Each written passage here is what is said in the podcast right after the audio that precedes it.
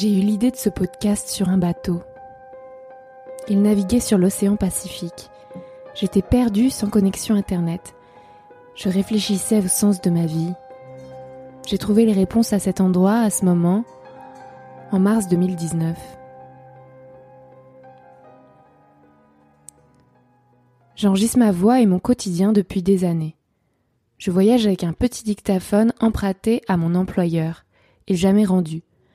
Je me glisse sous ma couette le soir et je m'enregistre. J'attends le moment propice. Celui où je me sens en colère, désespéré, euphorique, déterminé, déçu ou étonné. Je commence par donner le jour de la semaine, la date, l'heure d'enregistrement et le lieu. Je raconte ma vie à un micro. Sur le bateau qui traverse l'océan Pacifique, je décide que ces enregistrements méritent l'écoute. Je décide de les rendre publics. Je décide de lancer ce podcast. Il s'appelle Marie sans filtre. Tu écoutes l'épisode 1, mon manifeste.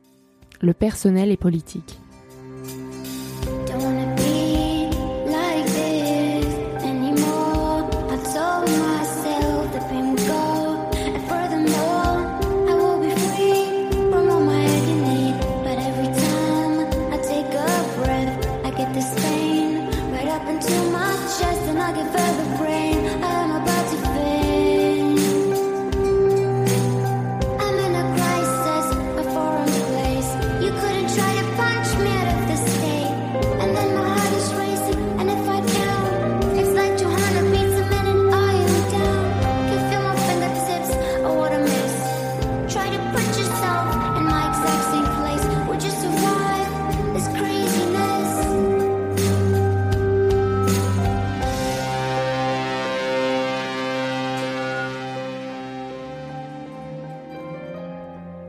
Pourquoi le personnel est politique?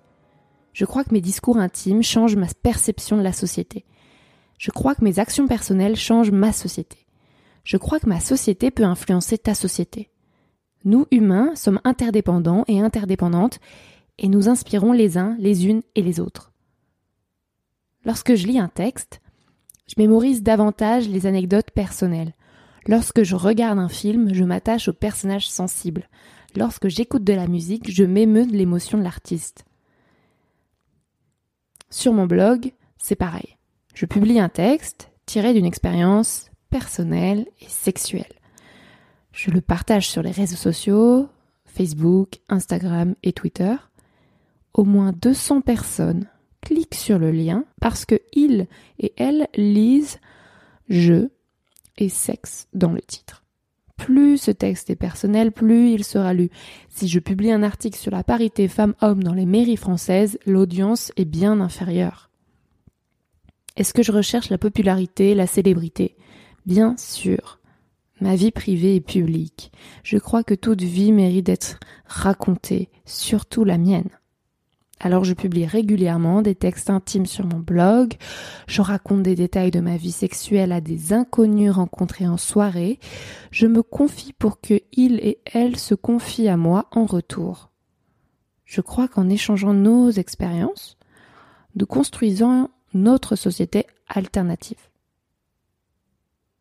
Je ne reçois d'éducation philosophique, amoureuse et sexuelle ni à l'école, ni à l'université, ni dans l'entreprise.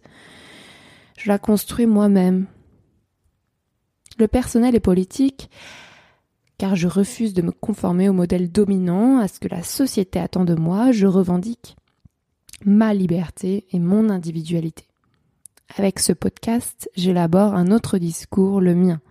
Il part de mes entrailles, de mon intimité, sexe, corps, esprit.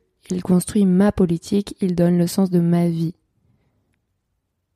Je n'invente pas le slogan Le personnel est politique. Je le dois aux féministes américaines. Il est arrivé en France en 1968. Il rappelle que nos problèmes individuels, à nous les femmes, sont le résultat de la domination masculine. Je clame que le patriarcat est responsable de ma charge mentale, de mon anxiété, de ma dépression. Je clame que le patriarcat est responsable de mes échecs amoureux et sexuels, je clame que le patriarcat est responsable de ma précarité et de ma faible confiance en moi. Tu n'es pas d'accord, c'est pareil. Bienvenue dans Marie sans filtre. au menu de la saison 1 dédiée à ma vie. J'ai attrapé la mononucléose. J'ai fait le tour du globe en cargo.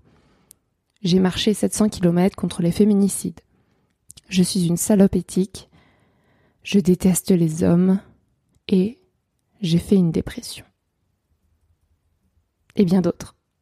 Tu retrouves tous les épisodes de ce podcast Marie sans fil dans ton application de podcast. La prochaine fois je me présente, je te dis qui je suis et d'où je parle. J'aurais dû commencer par ça.